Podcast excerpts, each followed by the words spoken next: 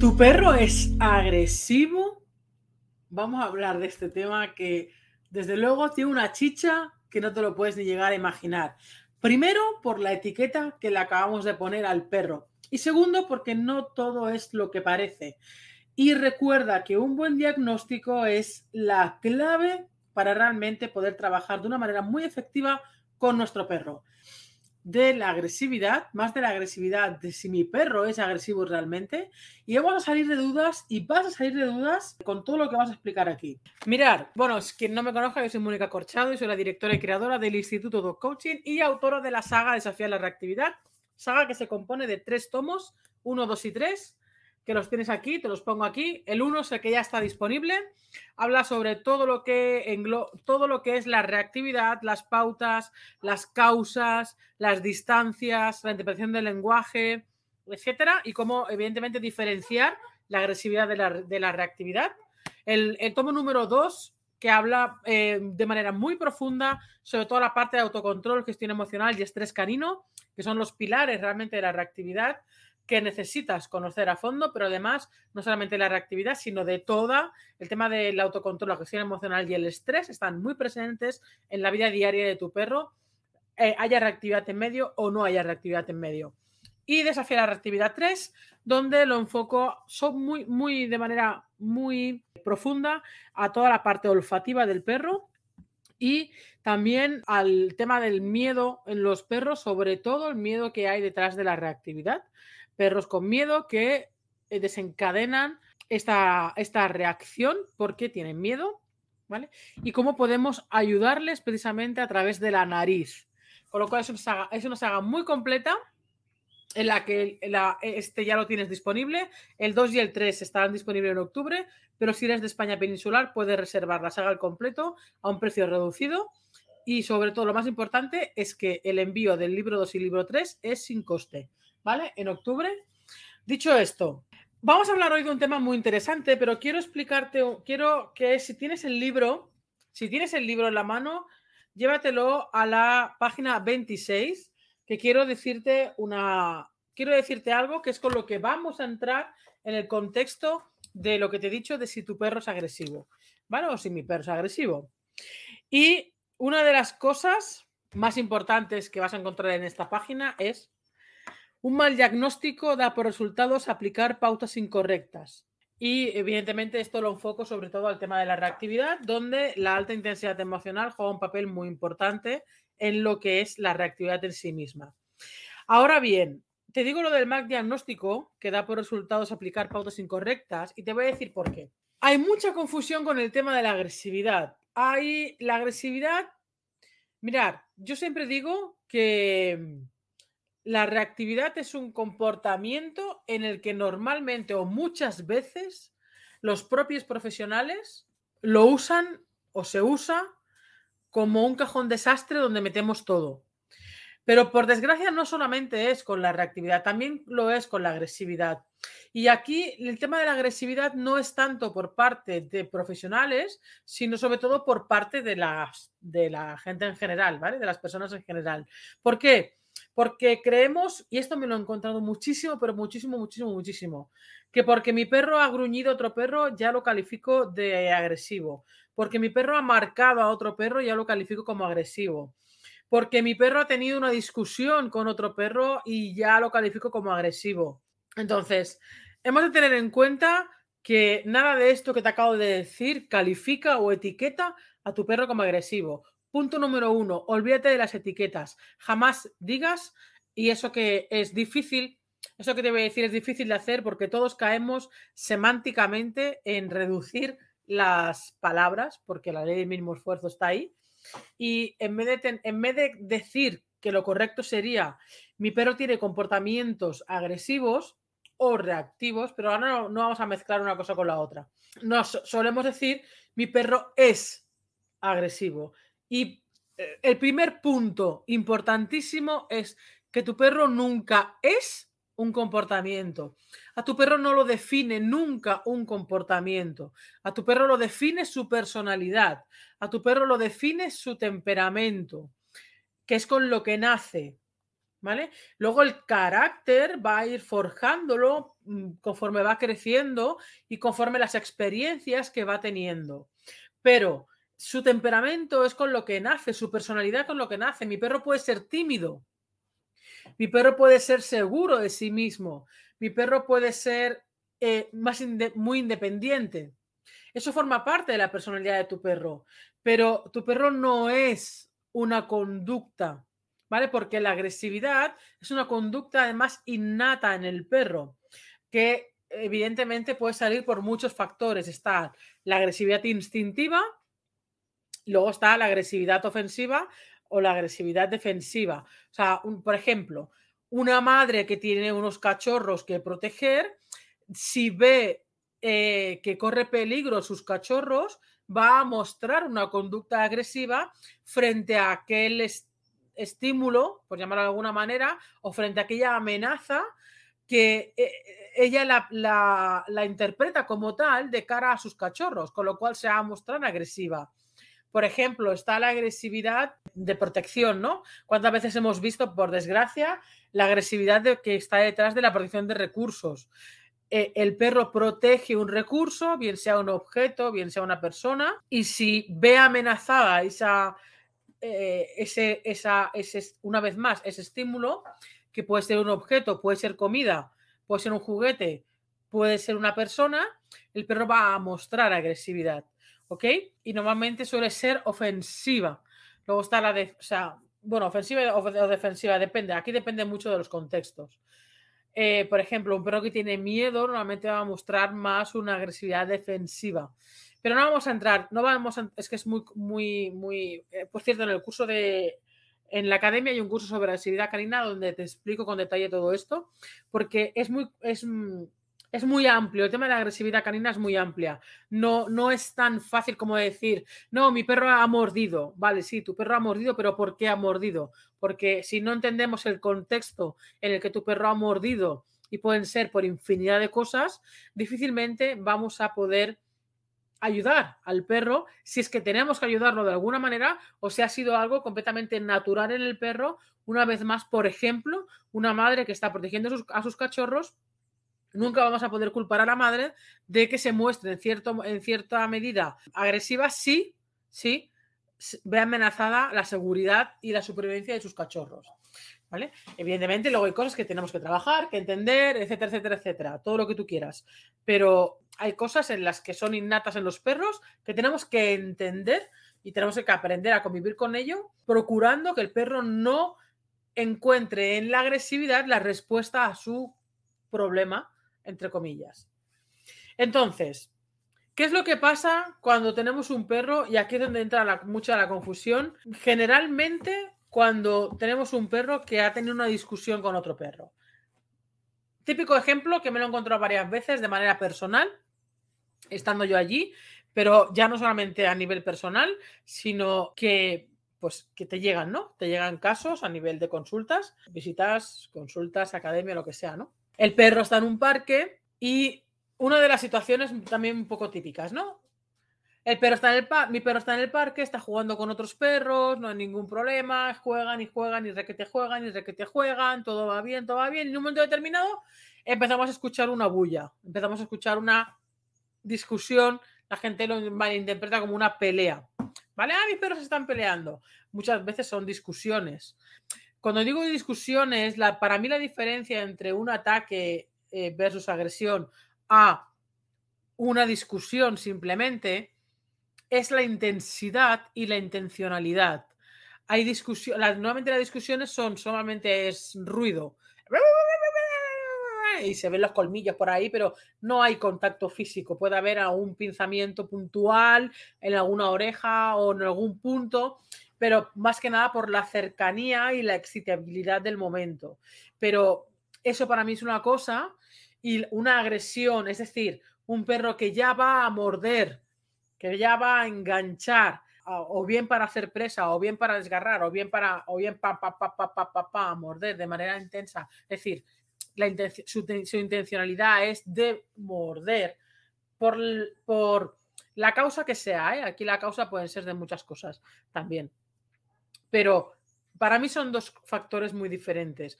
Una cosa son dos perros que puedan discutir en un momento determinado porque, por ejemplo, el juego ha subido a tal nivel de excitación que al final han terminado discutiendo. Y otra cosa es un perro que, eh, por lo que sea, por miedo, normalmente por miedo no suele ser, normalmente. Por lo que sea, ¿vale? Un perro por falta de socialización, un perro por malas experiencias, eh, un perro que a nivel educativo, pues no, no, ha, no, no ha recibido la mejor del mundo. Y va directamente a un perro a agredir al otro perro, a enganchar al otro perro, a morder al otro perro. Eso para mí sería una agresión en toda regla y ahí hay un problema gordo, ¿vale? Hay un problema gordo. Y la otra muy diferente es una discusión, una discusión que normalmente viene motivada por sobreexcitación, incluso por frustración o simplemente porque, porque eh, hay un momento de mm, eh, donde nosotros jugamos un papel muy importante en el sentido de tirón de correa o de nervios o de excitación nuestra también, etc. Esas situaciones que van a derivar a veces en discusiones entre perros, tenemos que ir con mucho cuidado de luego no catalogar a nuestro perro, de no etiquetar a nuestro perro como perro agresivo. Porque esa etiqueta pesa mucho, esa etiqueta condiciona mucho pero va a condicionarte a ti y va a condicionar a tu perro. No porque al perro le pongas la etiqueta de perro agresivo, sino porque te la pones tú, o sea, tú se la pones y tu comportamiento automáticamente cambia de tal manera que hace que tu perro, eh, su comportamiento cambie frente a esos estímulos en las que tú crees que tu perro se va a mostrar de manera agresiva. Y este es un punto muy importante, porque si tú crees que tu perro se va a mostrar de manera agresiva, nuestra emoción, nuestro estado emocional, evidentemente va a ser tal que la gran mayoría de veces ese contagio emocional que hay activa también a nuestro perro, porque también la gestión de la correa no es la mejor del mundo en ese momento, porque hay tensiones, porque hay tirones, etcétera, etcétera. Entonces, ojo con lo que pensamos, ojo con lo que sentimos, ojo con las etiquetas, que esto va a condicionar mucho más que la propia discusión que ha tenido en el parque tu perro hace media hora. Porque una cosa es muy importante y necesito y me gustaría que te lo grabaras a fuego en la cabeza. Y es, lo importante no es lo que pasa, lo importante es qué hacemos después de lo que pasa. Esto condiciona todo, condiciona todo.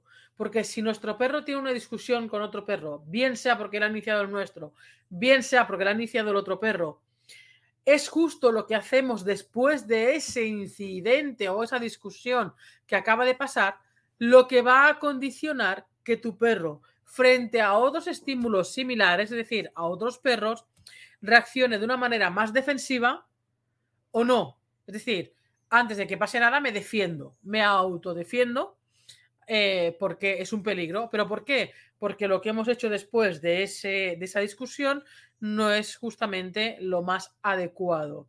¿Qué es lo más adecuado cuando hay dos perros que discuten? Pues nada, oye, los separamos. Es como dos adolescentes que se que discuten y a lo mejor llegan a las manos. ¿Significa que ya ese adolescente tiene su vida perdida y es agresivo? No, significa que quizá haya habido un problema, uno de autocontrol, dos de gestión emocional y tres que puede ser de sobreexcitación. ¿Vale? Evidentemente va la sobreexcitación va condicionada a las otras dos. Porque ha habido ahí un, desborde emocional en el que, evidentemente, cuando un perro se sobreexcita, no controla sus impulsos. Y, son varias veces las que veo de manera, de manera directa, pero son muchas veces las que me encuentro por diferentes situaciones de alumnos o, de, o de clientes, en las que un juego ¿vale? Un juego, una presentación intensa, etcétera, termina en discusión, en una discusión momentánea que, insisto, no tiene por qué haber contacto físico. Eh, y el poco que hay es accidental por cercanía.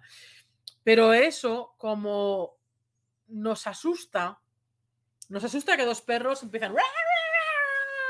Y sobre todo si son dos perros grandes o hay un perro grande y un perro pequeño. Eh, eso nos asusta. Eh, lo del perro pequeño lo llego a entender, porque siempre va a tener las de perder. Ahora bien, por favor, diferenciemos muy bien de lo que es agresividad de lo que no es agresividad. punto número uno, lo que he dicho, no etiquetes jamás a tu perro. ¿Vale? Tu perro no es un comportamiento, tu perro tiene X comportamiento en momentos X. Tu perro tiene comportamientos reactivos en situaciones X y tu perro tiene comportamientos agresivos en, en situaciones X. Situaciones que tienes que trabajar y tienes que evaluar, tienes que valorar y tienes que ver qué es lo que está pasando ahí para que tu perro manifieste ese problema. Recuerda lo que te he leído hace un momento de que tenemos que dar mucha importancia al tema del diagnóstico. ¿Ok? Luego, una vez tenemos el diagnóstico hecho y no etiquetamos, ¿vale? Es importante no etiquetar, es, ¿vale? ¿En qué momentos mi, mi, perro puede llegar a tener este comportamiento? ¿Es porque lo provoca él? Por, insisto, una vez más, puede ser por miedo, puede ser por falta de socialización, puede ser por la protección de un recurso, puede ser por sobreexcitación, etcétera. Eh, un recurso puede ser una hembra en celo o una hembra que se le acaba de ir el celo, que le va a venir el celo y que ya huele. Y es un recurso muy poderoso frente a otros machos. ¿vale? Puede ser comida, puede ser una piña, puede ser un palo, puede ser un juguete, puede ser lo que sea. Y eso puede desencadenar, puede desencadenar una discusión. Ojo, a veces antes de la, a veces, a veces no, muchas veces antes de la discusión hay unas señales previas que el perro va a manifestar, va a expresar corporalmente y que la obligación de la persona está en identificarlas para poder evitar en un momento determinado que esas señales que no están siendo, o sea, que están siendo manifestadas, pero que muchas veces no están siendo escuchadas, el perro realmente se sienta escuchada, se sienta escuchado y no necesite ir a más porque realmente hay un entendimiento. Cuando un perro gruñe a otro perro, cuando un perro levanta los belfos a otro perro, cuando un perro incluso marca a otro perro, el marcaje, el marcaje, no, no estamos hablando de marcajes de orina, ¿vale? Estamos hablando de marcajes de marcajes como señal previa a una posible agresión. Una posible agresión sin el otro perro no entiende o no acepta o una o una no tiene por qué ser agresión, puede ser discusión, ¿vale? Lo que hablábamos antes. Si el otro perro no entiende el aviso. Por ejemplo, mi perro tiene una piña, viene otro perro, se la quiere quitar y mi perro va a avisarle de diferentes maneras. Le va a avisar en la posición de la mirada, de cómo lo mire. Le va a avisar con la tensión de la, de, la tensión corporal que va a manifestar. Se va a quedar como congelado y va a mirar y se va a relamer y va a poner su corporalidad, va a manifestar evidentemente una incomodidad. Si no somos capaces de, ver esto, es que nos hace falta mucha parte de conocimiento de interpretación del lenguaje canino.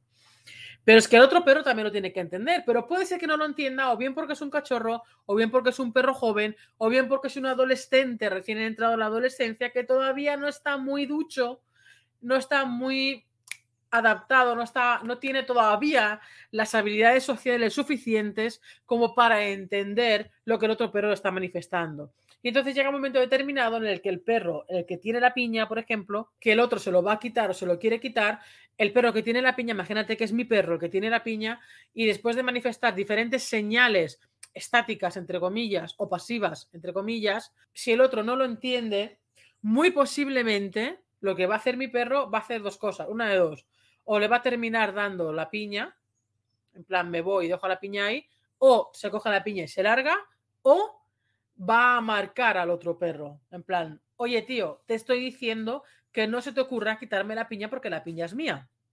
Y le va a marcar. ¿Cómo le va a marcar? El típico ladrido al aire, en dirección a él, pero al aire es. Y se, es como que se tira hacia él sin tirarse. Es un. ¿Vale? El otro perro, el otro perro tiene dos opciones. Tres opciones. Entenderlo y retirarse. No entenderlo y volver a RQR porque es un perro joven. Esto normalmente suelen hacerlo los perros jóvenes, ¿vale? Que no, que no entienden y depende de la intensidad del marcaje, no lo, no lo, es como que no lo captan y vuelven a insistir en quitarle la piña y vuelven a insistir y el otro perro marca que te marca, ¿vale? O puede ser que si no es un perro adolescente o es un perro adolescente que no tolera o que no acepta a nivel de temperamento que otro le ponga en su sitio, eh, ahí es donde pues, suelen haber discusiones, ¿vale? Otro perro no acepta el marcaje y de repente se ponen a discutir, ¿vale? Esa discusión no es culpa del perro que marca. Que ahí se confunde mucho esto. No es que mi perro ha marcado y han terminado discutiendo. Bueno, si tu perro ha marcado y han terminado discutiendo, el problema no es del perro que marca. El problema viene en el perro que no ha entendido ese marcaje, no lo ha, no lo ha aceptado, no lo ha respetado y se ha enfrentado al otro perro para discutir por ese recurso o por lo que sea. ¿Vale? Entonces, ¿qué pasa ahí? Que hemos de ver que ese perro que no ha entendido el marcaje del mío, ¿Por qué? Si es porque es muy joven, si es porque le falta habilidades sociales, si es porque temperalmente es un perro que no acepta correcciones, es decir, marcajes de otros perros para ponerle, para ponerle ese límite de, hey, esto me lo respetas, ¿vale? Y hay perros que temperamentalmente eh, no, los, no lo aceptan. Y dice, perdona, que tú me vas a decir que no te coja la piña, perdona, pero esto es mío, aunque lo tengas tú. Y son perros que no dudan en enfrentarse, no dudan en discutir. Y también los hay, y no pasa nada, forma parte del temperamento del perro. Lo que pasa es que hemos de entender cómo es nuestro perro. En la página 29, por ejemplo, te hablo de la, de la distinción entre, entre perro agresivo y perro reactivo, que si te fijas ya el título es, eh, ya es con etiqueta, pero no es etiqueta, es semántico, ¿vale? Y también lo, explico en el libro de que para no poner de manera tan amplia la frase, pero con comportamiento tal, pero con comportamiento cual, eh, lo reduzco a eso, pero a nivel semántico, no a nivel de etiqueta. ¿Ok? Y ahí, eh, aquí por ejemplo te explico la página 30, que te digo, tengamos en cuenta que la agresividad canina es una respuesta natural en el perro frente a una amenaza, ¿vale? Que puede ser real o puede ser imaginaria, pero es una respuesta, la agresividad es una respuesta de supervivencia. ¿vale? Evidentemente es multifactorial. Tienes que conocer a tu perro realmente, tienes que conocer sus límites, tienes que conocer su temperamento, tienes que conocer su personalidad, tienes que conocer cuál es eh, emocionalmente, si está preparado para asumir diferentes situaciones, si es un perro que, que acepta o no acepta que otros perros digamos como que le pongan esos límites, ¿vale? Hay perros que sí y hay perros que no. Hay perros que a la que le pongan, a que el otro perro le ponga un límite, va a dispararse. Pero va a dispararse para discutir, porque una vez más es una respuesta natural entre ellos, ¿vale? Para quedarse con el recurso.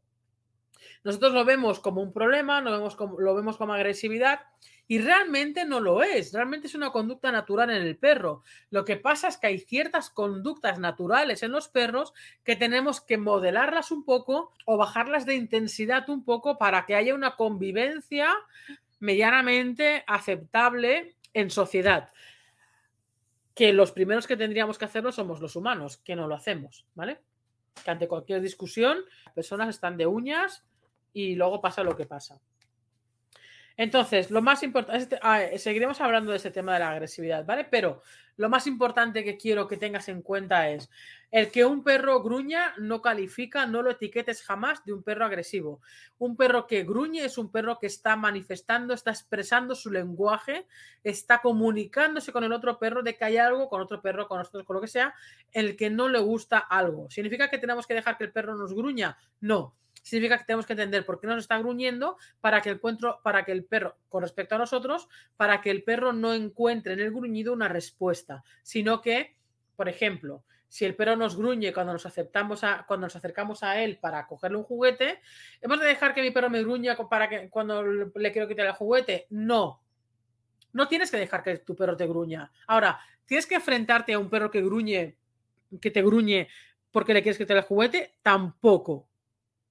Lo que hemos de trabajar aquí es la tolerancia del propio perro para que cuando nosotros, la, tolerancia y la confianza, para que el hecho de cogerle nosotros el juguete para él no sea una amenaza. Eso es muy diferente a los dos extremos. Uno sería deja que mi perro gruña todo lo que me dé todo lo que le dé la gana, ¿vale? Y el otro extremo es no, por mis santos, voy a, hacer que mi perro no me gruña y si tengo que ponerle X collar, si tengo que eh, hacerle el alfarrol, si tengo que darle dos hostias, se las doy. No, ni una cosa ni la otra. Yo siempre digo que cuando un perro muestra agresividad, nunca, jamás hay que ponerse eh, a nivel de batalla física con el perro, porque es algo psicológico. Hemos de ir más a la parte de la psicología, a la parte de la confianza. Hay que entender si mi perro tiene protección de recursos, es, oye, protección de recursos, una vez más, si es por un juguete, si es por la comida, si es por lo que sea, es, oye, el hecho de que yo me acerque no significa que yo te, una de dos, que no te voy a quitar esto, te lo puedo retirar, y estoy en todo mi derecho de retirártelo, por supuesto, ¿vale? Pero eso no quiere decir que tú tengas que buscar esa respuesta de la, del marcaje y la agresión, sino que vamos a trabajar el hecho de que cuando yo te pido una cosa, tú me la das y yo te doy otra cosa, o yo te doy lo mismo, y em, porque al final es una relación lo que tenemos con nuestro perro.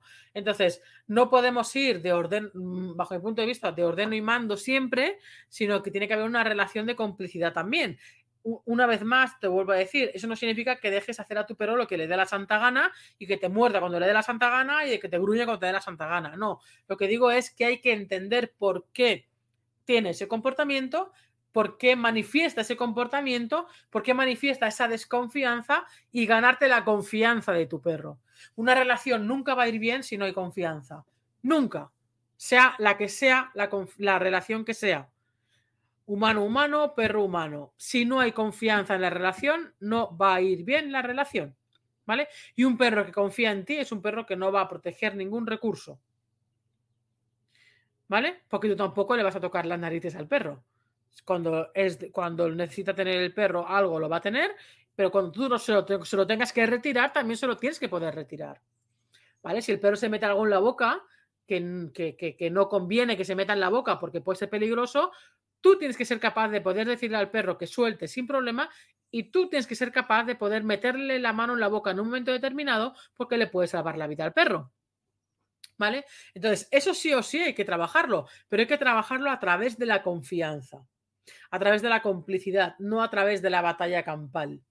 ¿Vale? De la batalla física. Entonces, marcaje, gruñido, levantamiento de belfos, etcétera, son señales de comunicación. Es una comunicación que nos está expresando nuestro perro a nosotros o a otro perro o a un gato o cualquier animal, cualquier ser vivo que haya ahí. Imagínate el gato que le molesta y el perro va a gruñir o va a levantar belfos. Claro, el gato ahí no tiene ni idea del lenguaje de los perros. Y hasta que a lo mejor el perro no le marque, no le dé un buen marcaje, que el gato se asuste, quizá el gato no se asustará, pero por el mero hecho de que son especies diferentes y la comunicación es diferente. Ya está. No porque el perro, eh, no porque el gato se merezca asustarse, sino porque no le podemos explicar al gato que eso es un marcaje de un perro, que eso es un aviso de un perro. O sea, son situaciones que nos podemos encontrar de diferentes, de diferente índole. Podemos encontrarnos marcajes al humano, podemos encontrarnos marcajes a otros perros y podemos encontrarnos marcajes a otros animales. Y no pasa absolutamente nada. Hemos de, insisto, lo que pasa es que hay, que hay que entender, por un lado, el lenguaje del perro, saber interpretarlo, saber cómo es nuestro perro, saber cuáles son los límites, saber lo que le molesta, lo que no le molesta, aceptarlo, respetarlo y si tenemos que trabajar cosas, trabajarlas. Por ejemplo, otro ejemplo, no, a mi perro no le gusta que le manipulen, que le toquen, ¿vale? Me parece perfecto. No le vas a abrazar, no le vas a chuchar, no le vas a tal, porque no le gusta. Ahora bien, ¿significa eso que no tengas que trabajar la manipulación, la tolerancia a la manipulación corporal de tu perro? No. Tú tienes que trabajar la manipulación corporal de tu perro.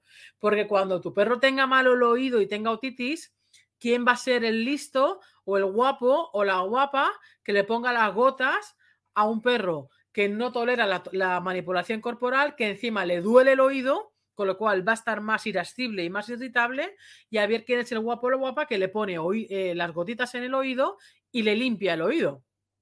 Entonces, o los ojos, o cualquier herida del cuerpo, ¿vale? O la boca.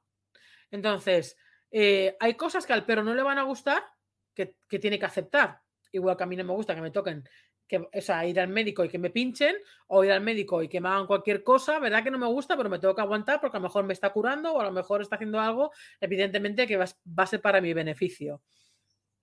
Para con el perro es lo mismo. Aunque tu perro no tolere la manipulación corporal, evidentemente no vas a tocarle las narices a tu perro porque sí y, no vas a fastidiarle porque sí, pero tienes que trabajar la manipulación corporal porque cuando tengas que curarle, cuando tengas que hacerle curas a tu perro que encima ya no solamente en un estado normal y natural y tranquilo el perro no lo acepta, eh, sino que cuando se encuentre mal y tenga dolores, va a costar mucho más que, que lo acepte. Entonces, son cosas que hemos de trabajar siempre respetando eh, los límites de nuestro perro e ir ganándonos la confianza para que nos deje tocar en los oídos, para que nos deje limpiar en los oídos, los ojos, la boca, etc, etc, etc, sin que suponga ningún problema. O sea, entre una cosa y la otra hay un término medio. A mí me gusta estar en, las, en, los, en, en los grises. A mí me gusta estar, esto aunque se vea azul, es gris. ¿Vale? A mí me gusta estar en los tonos grisáceos. Ni una cosa ni otra, ni dejar que el perro haga lo que le dé la santa gana todo el santo día, que ni siquiera lo pueda tocar, porque es un problema, ni el hecho de, por mis santas narices, que tú tienes que aguantarte y hacer eh, esto, esto y lo otro, y si no, ya sabes lo que toca. No, ni una cosa ni la otra, en medio. Recuerda que las relaciones se basan en la confianza, entendiendo que tienes un animal de otra especie muy diferente a la nuestra, con un lenguaje muy diferente al nuestro, con una psicología muy diferente a la nuestra, ¿vale? Que tienes que la obligación es tuya, la obligación es nuestra de entender la psicología y el lenguaje de los perros. Si no estás dispuesto a esto, no tengas perro, porque vas a tener problemas. Puedes tener un perro fácil, que te lo ponga todo fácil y genial, pero llegar al día que tengas tu talón de Aquiles y ese día será un problema, porque no vas a entender lo que el perro quiere decirte. Y cada perro que tengas nuevo en casa vas a tener que entenderlo, porque la personalidad será diferente, la, el temperamento será diferente y muy posiblemente parte de su lenguaje corporal será diferente porque la morfología también condiciona. No es lo mismo el lenguaje corporal de un pastor alemán que de un border collie, de un labrador, de un doberman eh, o de un carlino. ¿Por qué? Porque corporalmente, morfológicamente, pues si por ejemplo la posición de la cola va a condicionar mucho a la hora de saber interpretar las posiciones de la cola, porque no es lo mismo la posición natural de una cola baja que la posición natural de una cola alta, como por ejemplo un nórdico, ¿vale? Entonces, eh, no es lo mismo las orejas bajas que las orejas altas, las orejas en punta. Evidentemente va a tener mucha más expresión un perro, expresión a nivel de orejas, un perro con las orejas para arriba que un perro con las orejas para abajo como un labrador, ¿vale? No es lo mismo mm, leer a un perro negro que a un perro claro, ¿vale? Va a costar siempre mucho más leer a un perro negro, va a, costar más interpretar su lenguaje, porque no lo vemos muchas veces de manera clara, ¿vale? Como un perro de, de tono claro. Y estas son cosas que tenemos que ir teniendo muy en cuenta, pero nuestra obligación es entender a nuestro perro, es entender su personalidad, entender su temperamento, entender su lenguaje, saber interpretar su lenguaje, entender sus límites y entender que parte de su comunicación es eh, el gruñido, es el marcaje y es el levantamiento de belfos y es la tensión. Y lo único que tenemos que hacer es entenderlo y saber por qué lo está haciendo, por qué está manifestando este lenguaje, qué me está queriendo decir. Y a partir de ahí, si tenemos que trabajar algo, trabajarlo. Y, y si no, pues no, pues simplemente aceptarlo. ¿Vale? Pero no etiquetes a tu perro de agresivo. Uno, porque tenga una discusión de manera em, puntual. Dos, porque gruña. Tres, porque marque. O cuatro, porque haga levantamiento de belfos en un momento determinado. ¿Vale? Hay personas que inhiben estas, eh, todo este lenguaje y luego se encuentran con la agresión directa. Y entonces eso sí que es un problema, no, un problemón, porque luego no tenemos lenguaje previo en la que podernos agarrar para podernos anticipar a la hora de ver lo que le molesta al perro. Entonces, eh, una cosa es eso y otra cosa es un perro con comportamiento agresivo que ya tiene una intencionalidad directa de agredir, bien sea por lo que sea, ¿eh? pero hemos de distinguirlo. Cuando tenemos un perro que realmente tiene comportamientos agresivos y es un, es un perro que agrede a priori sin causa, ¿vale? Por ejemplo, hay perros que los sueltan y van directamente a otro perro y se lanzan a agredirlos. Aquí habría que entender qué, está pasando ahí.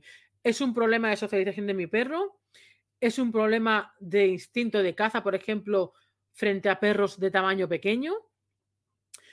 ¿Es un perro que libera de una manera inadecuada su instinto de presa frente a otros perros? Cuidado con ese tipo de agresiones porque pueden ser fatales y, y suelen ser fatales. ¿Vale? Pero insisto, ahí cuando tenemos un perro que sí que agrede, cuando tenemos un perro que sí que manifiesta agresividad, es decir, que va directo a, agredir, que va directo a morder, que va directo a enganchar y a pelearse para reducir e incluso para matar a otro perro, ahí tenemos un problema de los gordos. Y ahí sí que tienes que ponerte manos a la obra y ahí sí que tienes que trabajar con un profesional mano a mano de manera presencial. La agresividad no se puede trabajar a distancia. La agresividad es muy delicada porque un fallo en la interpretación del lenguaje puede costar muy caro, muy caro. ¿Vale? Así que ojito con este tema. Por un lado, no etiquetes cuando no se tiene que etiquetar y por otro lado, si tienes un perro que realmente muestra comportamientos agresivos reales, ponte manos a la obra desde ya. Desde ya. ¿Vale? Nada más. Tienes, puedes adquirir la saga, el libro y la saga al completo en desafiolareactividad.com. La saga solamente está de manera, ahora mismo, hasta octubre, está de manera exclusiva para las personas que residen en España península. ¿Vale? El libro se puede comprar la gente que está en España península, en Baleares, en Andorra y en Portugal. Las personas que, que podéis comprar el libro individual. Las personas que pueden reservar la saga, que contiene dos envíos, solamente España peninsular. Las personas de fuera de España, ya por el tema de, de que no interesa comprar un libro solo, porque sale más caro el envío del libro que el libro en sí mismo. A nivel de envíos habrá que esperar a octubre, ¿vale? Posiblemente lo habrá antes, pero eso ya dependerá de si os interesa o no os interesa. Los portes van a cargo vuestro desde el primer envío, o sea, de cuando se eh, es el precio y el coste de envío. Aquí ya dependerá de cada uno. Si uno quiere pagar mm, más importe de lo que cuesta el libro, ya cada uno es, es, libre de hacer lo que quiera, ¿vale? Yo pienso que para las personas que estáis en, al otro lado del charco, con, es decir, Latinoamérica, etcétera, os sale más a cuenta esperar a que esté la saga al completo y pedir los tres a la vez porque saldrá más a cuenta. Si podéis agruparos varias personas para hacer un solo envío, mejor también. También estoy intentando eh, hablar con alguna, alguna, y si tenéis alguna información, de alguna editorial o alguna imprenta eh, o alguna distribuidora en Latinoamérica quiera distribuir este libro en el país, que me avise, que me contacte y hablamos de, bueno, a ver qué condiciones pueden haber para que este libro ya se, impre, se imprima directamente en el país y no haya los gastos de envío. ¿Vale? Todo esto es algo que, que, que estoy mirando, pero a la hora de envío os va a salir más rentable el tema de los tres a la vez. Aprovechad lo que estáis en España peninsular porque tenéis un privilegio que no lo tiene nadie más. Y nada más, desafialarreactividad.com. Cada libro viene acompañado de una plataforma de vídeos, ¿vale? Para eh, poder visualizar parte del contenido que, que, escribo en cada libro. En la página desafialarreactividad.com hay una pestaña que pone testimonios y ahí podéis ver las reseñas de las personas que ya, están, ya han leído el libro y que están opinando de él. Personas que opinen si leer el libro, que os entre por un oído y os salga por otro. Porque alguien que no ha leído el libro no puede opinar. Yo si no me leo un libro no puedo opinar del libro. Punto. ¿Vale? Pasa que la crítica es fácil. Nada más. Desafiarreactividad.com. Nos vemos en el siguiente vídeo. Hoy se ha alargado, pero es que es un tema muy importante que seguiremos hablando de este tema porque, wow, da muchos problemas en la calle. Recuerda, no etiquetes a tu perro.